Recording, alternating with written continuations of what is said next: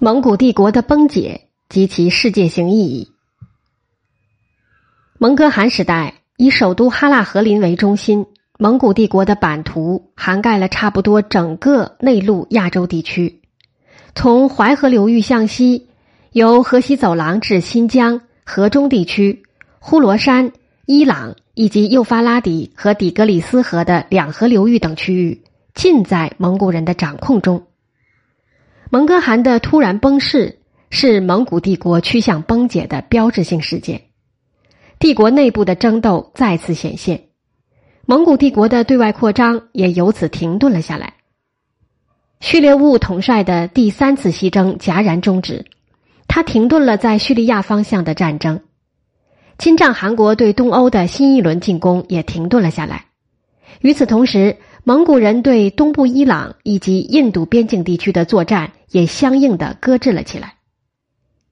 蒙古帝国东西部爆发的两场战争，最终导致了蒙古帝国的分崩离析。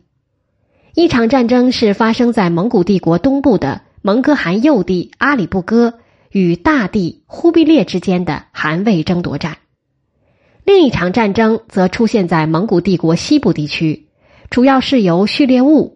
与基督教世界联合而组成的一方，同金帐汗国与埃及马姆鲁克同盟军所组成的另一方，他们之间因为分封领地的争执以及宗教上的原因，展开了一场厮杀。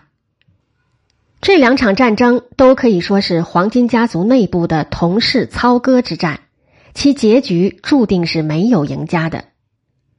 忽必烈被解除兵权后。由塔查尔带领其职，忽必烈在重新取得蒙哥汗的信任之后，作为恭宋三路军之一，他又受命取代塔查尔，来到了蒙宋前线的鄂州城下（今武汉）。当蒙哥汗殒命钓鱼城下的凶讯传来时，忽必烈正在与南宋军队作战。忽必烈很可能是诸兄弟之中较早得到蒙哥汗死讯的。前来传达信息的是他的异母兄弟木哥，而木哥是支持忽必烈的实力人物。当时序列兀远在西亚地区，阿里不哥则留戍千里之遥的漠北蒙古本土，这或许为忽必烈谋划争夺汗位赢得了先机。汉文史籍一再叙述称，当忽必烈得知蒙哥汗死讯的时候，仍决意要与南宋继续作战。而无心北返蒙古本土争夺汗位，在其妻子察必和汉人谋臣的反复进谏之下，忽必烈才与贾似道订立媾和条约，挥军北上争夺蒙古大汗之位。与之形成鲜明对比的是，汉文史籍一再强调阿里不哥此时的种种作为，他迅速派遣人员赴漠南诸州以及燕京、关陇诸地。扩兵筹饷，企图为争夺汗位而抢占先机，这样的历史描绘当然是值得我们注意的。蒙哥汗本人或许是有意让阿里不哥继承汗位的，命他留镇哈拉和林，统领蒙古军队和沃尔朵。这些举措从一定程度上就表明了这一点。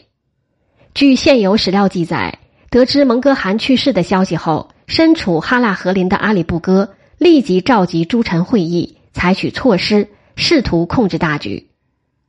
一二五九年底，忽必烈在与南宋达成和议之后，即率大军迅速北归，争夺汗位。一二六零年三月，忽必烈在开平后更名上都，位于今内蒙古自治区正蓝旗境内，召集东西道诸王，抢先宣布即大汗位。次月，阿里不哥于和林。暗坦和营地召开护理台，也宣布即大汗位。若按照蒙古习俗，历任大汗都只有在和林召集的护理台上即位，才具有正统性。从这方面而言，阿里不哥的合法性程度似乎要比忽必烈高。忽必烈在即位的汉文诏书中称：“太祖嫡孙之中，先皇母弟之列，以贤以长，止于一人。”事实上，以蒙古旧俗而言，幼子的身份才更具有继承的合法性。只是历史从来都是由胜利者所书写的，阿里不哥成了篡号的不合法者。忽必烈和阿里不哥均有自己的支持集团。阿里不哥起先得到蒙古旧贵族的支持较多，其中以察合台系以及蒙哥诸子、阿速台、玉龙达师等为主。忽必烈则获得东道诸王以及汉地丰富而充分的物资支持。正所谓“天上没有两个太阳，人间怎能有两个大汗呢？”忽必烈与阿里不哥之间势必要展开一场你死我活的争斗。一二六四年。经过长达五年的韩魏之争后，以阿里不哥向忽必烈投降而告终。阿里不哥投降后，追随他的蒙古宗王未被追究，但是，一些非黄金家族成员的谋臣则被处死。据史籍记载，阿里不哥与忽必烈见了面，相拥而泣。忽必烈擦去眼泪，问阿里不哥：“我亲爱的兄弟。”在这场纷争中，谁对了呢？是我们还是你们？阿里不哥回答道：“当时是我们，现在是你们。”一二六六年，也就是阿里不哥向忽必烈投降之后的第三年，阿里不哥死了。他的死因至今仍是一个谜。据现在已有资料表明，蒙古帝国西部今俄罗斯境内曾发现铸有阿里不哥汗名字的钱币。显示出帝国西部对于阿里不哥的大汗汗统身份的支持和承认。另一场战争则发生在蒙古帝国的西部。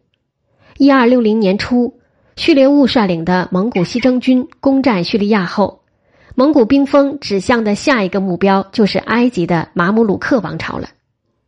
叙列兀得到蒙哥死讯后，随即率主力东返，试图争夺汗位。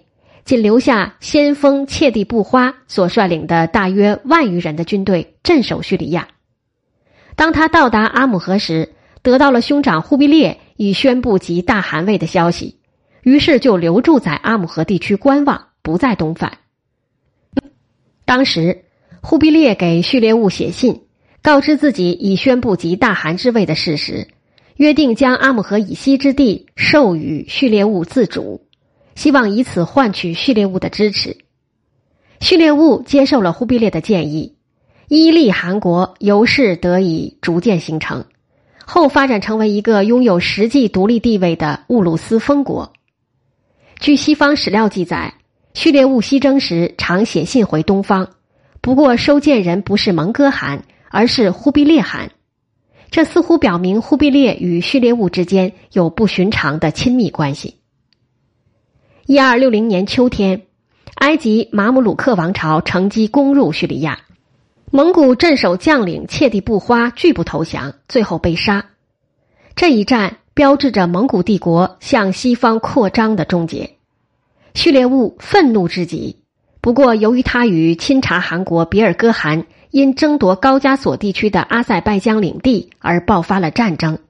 此时的他已无暇对马姆鲁克王朝展开复仇行动了，他要全力对付的是兄弟之国钦察汗国。在蒙哥汗时代，拔都汗在蒙古帝国西部地区所拥有的威望越来越高，以至于传教士在前往蒙古地区时，都必须先行到拔都驻地去觐见，而后才由拔都汗指派人员护送前往东方的蒙古本土。这与其说是出于地缘关系或者惯例，倒不如说是拔都汗所拥有的一种独特的权威。为何拔都汗在帝国西部能有这么大的影响力？一方面，拔都汗帮助蒙哥汗取得大汗位子，拔都汗的势力得到进一步扩张，在中亚地区，许多术赤系的宗王得到了蒙哥汗的任命。另一方面，自窝阔台汗时代以来。术赤乌鲁斯就拥有钦察以及南高加索地区的广大区域，因此拔都汗在蒙古帝国西部地区拥有很大的支配权。可以说，在蒙古帝国的西部，蒙哥汗所拥有的权威是比不上拔都汗的。拔都汗于一二五五年去世之后，术赤系与托雷系之间的关系不再如以往那么亲密，其中突出的表现之一。就是当时蒙哥汗曾试图阻止拔都汗的弟弟别尔哥继承钦察汗国的汗位。不过事与愿违，别尔哥后来顺利继承了术赤乌鲁斯，成为钦察汗国的可汗。别尔哥与托雷家族关系生变，也就可想而知了。与此同时，别尔哥是蒙古诸王当中最早皈依伊斯兰教的宗王。当序列兀在进攻伊斯兰世界的时候，自然会激起别尔哥汗的强烈反对和敌视，因此他们之间的冲突是不可避免的。别尔哥与埃及马姆鲁克王朝关系紧密，他派遣钦察人和俄罗斯人到埃及帮助马姆鲁克王朝作战，有些埃及人甚至视他为宗主。序列兀与别尔哥之间的战争互有胜负，不过就总体而言，序列兀最终还是以失利告终。蒙古帝国向西征伐的脚步也由此停止了下来。他们对帝国东部汗位争夺的双方也各持相反的立场。序列兀支持忽必烈为大汗，而别尔哥则支持阿里不哥。如果说上述两场战争是导致蒙古帝国瓦解的最为直接的原因的话，那么它有无更为深层次的，或者说更为根本的缘由呢？汗位继承危机是导致黄金家族内部斗争不断的根源，而这种内斗又是导致蒙古帝国瓦解的重要缘由。从前四汗时期汗位继承的危机中，我们可以十分明显的发现，蒙古传统的继承制度“幼子守产”。与一般的权力继承中普遍流行的长辈优先原则，如所谓的嫡长子继承制或兄终弟及、叔侄相继，是始终存在的一对矛盾体，这是无法从根本上予以避免的。蒙古帝国必然瓦解的最为根本的缘由是它的统治方式存在一种内在的结构性危机。大蒙古国家建立之后，随着蒙古对外征服区域的不断扩大。他们对所征服地区的控制，必然要从军事管制逐步迈向正常的统治秩序。蒙古人最初采用的是间接统治的方式来管理各征服地区，即委任当地的有利人物来管理当地。这类人物只要向蒙古人履行入境、纳制、贡赋和从征等几项基本义务，就可享有对各自地区完全的统治权，从而专治一地。他们通常被称为世侯或者灭里克等。当蒙古人要摆脱这种间接统治局面，而逐渐转向直接统治的时候，为确保正常的统治秩序，他们势必要建立起一种统一的层级式管理体系。于是，就需要建立起一种统一的行政区划体系。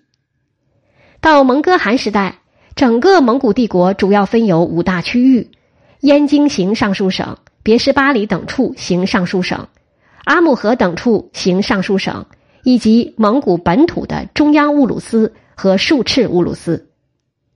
随着蒙古统治的愈趋深入，各个区域不可避免的向当地化发展，各地区的制度体系的差异也就会变得越来越大，而蒙古帝国仍然要在内部维持一种统一的体系，也就会随之变得越来越困难。蒙古帝国的这种内在统治的结构危机，必然会导致帝国的崩解。若从经济层面去进行考虑的话，他们也会发现，蒙古帝国最终趋向瓦解也是必然的，因为距离的远近也会影响政治的整合。美国蒙元史学者窦德士提出这样一个观点：蒙古帝国的大汗只能艰难的维系。对距离和林都城半径在九百英里范围内的经济资源的控制，若超过这个范围，那么运输费用使得经济上整合整个体系就会昂贵的无法承受。因此，若以哈拉和林都城为中心，围绕着它的四个经济资源区域，分别就是叶尼塞地区，距离约五百英里；新疆及别什巴里，距离约七百英里。前西夏帝国距离约六百五十英里，以及北部中国地区距离约七百五十至九百英里。蒙古帝国以哈拉和林为首都，它可以比较有效的加以直接控制的区域就包含上述四大区域。离开这个区域，那就必须有其他的统治中心去加以控制了。如帝国西部的钦察汗国，它以伏尔加河下游的萨莱城为都城，也有在相同距离范围内的几大经济区域来支撑其经济的独立性，包括莫斯科，距离约七百英里；基辅，距离约六百英里；以及花剌子模，距离约八百英里等。察合台汗国与窝阔台汗国则以中亚草原为中心，围绕着的农业区。则是穆斯林区及新疆部分绿洲地区，因此，在前现代的历史时期，蒙古帝国显然无法维系一片太过广阔的国土，它最终走向土崩瓦解，实属必然。蒙古帝国具有世界性的意义是不言而喻的。一方面，从内陆亚洲地区的人群构成面貌上来说。大蒙古国的统治对内陆亚洲民族分布的影响，东西部不一样。粗略而言，阿尔泰山以东或可包含更西面的准噶尔盆地，从此蒙古化，直到清代，蒙古人占据支配地位。阿尔泰山以西，无论是草原或其南方农业区，蒙古人虽在政治上占支配地位，但因在人数上是绝对的少数。他未能改变突厥化浪潮的后果，西迁的蒙古人也最终突厥化，东部以蒙古语为主，西部则以突厥语为主。另一方面，对于整个欧亚世界的政治版图而言，蒙古帝国带来的影响更是空前的。蒙古三次西征，极大的改变了欧亚内陆的政治格局，影响了世界历史的发展进程。成吉思汗依靠着超凡魅力而建立起的统一大帝国，因为他的大规模对外征伐以及蒙古的分封体制，最终被分解为若干相对独立的政治实体。除大汗所在的大乌鲁斯，有四个特殊的藩属，这就是四大汗国。数次的钦察汗国，又称金帐汗国，主要以钦察草原为主。察合台汗国。占据伊犁河流域及以西的游牧地区，后来长期控制河中农耕区。十四世纪初分裂为东西两部。窝阔台汗国最初封在术赤和察合台所属封地之间，这个汗国较小，后来被察合台汗国所吞并，以及序列物所建立的伊利汗国。可以说，今天中国、俄罗斯、伊朗。以及中亚、西亚、中东等许多国家和地区都受到过蒙古帝国统治所带来的影响。成吉思汗及其后世子孙所建立的蒙古帝国，横跨整个欧亚大陆，它对于今天世界的影响仍十分深远。帝国境内广利的驿站，便利了诸文明间的交流。帝国对各种宗教持开放的态度，以蒙古为代表的东方势力。与西方教廷之间有了第一次真正意义上的接触。蒙古军队摧残各地域的同时，在文化交流、贸易拓展和文明进步诸方面均起了一定程度上的促进作用。蒙古人给欧洲带去了巨大的震动，欧洲人在接受东方先进科技知识的同时，也开始重新去发掘自己的优秀文化。文艺复兴就是这样被慢慢催生出来的。从以上这些层面言之，成吉思汗及其后世子孙对今日世界的形成，可以说确实是扮演了重要的角色。